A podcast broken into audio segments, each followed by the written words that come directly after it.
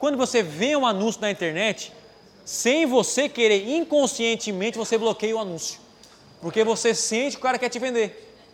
Agora, como é que você faz um anúncio não parecer um anúncio? Ele vai ver ali o anúncio, vai passar o olho, ele não vai notar que é um anúncio. identificar Isso. a identidade dele, mas não, não vai, não vai perceber que é um anúncio. Um anúncio que mais vendeu do, do Aprenda Piano foi um anúncio em que uma mulher estava tocando na casa dela, tijolo caindo aos pedaços, teclado e falando: o curso é muito bom, tocando teclado. É isso.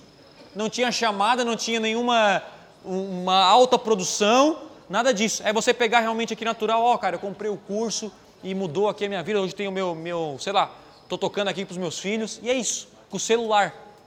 Algo prático, simples. E agora se identifica. As pessoas não estão se identificando mais com as supermodelos. Você coloca elas supermodelos, ah, isso aí é um anúncio, não existe. Aí tem Photoshop. É a realidade. Isso vem demais. Então aqui tem, tem alguns, algumas dicas para criar esse tipo de, de anúncio, tá? A dica maior é essa aqui, ó. Os anúncios parecem amadores, mas não são. Nenhum anúncio está lá, ele é amador. É claro que vou fazer um branding para a marca, bem produzido, mas quando o anúncio é, é- é em venda, não parece um anúncio, não, ah, foi bem produzido, não. É ali, tá fazendo o cabelo na hora, falou do, do curso e bota para vender. É isso aí.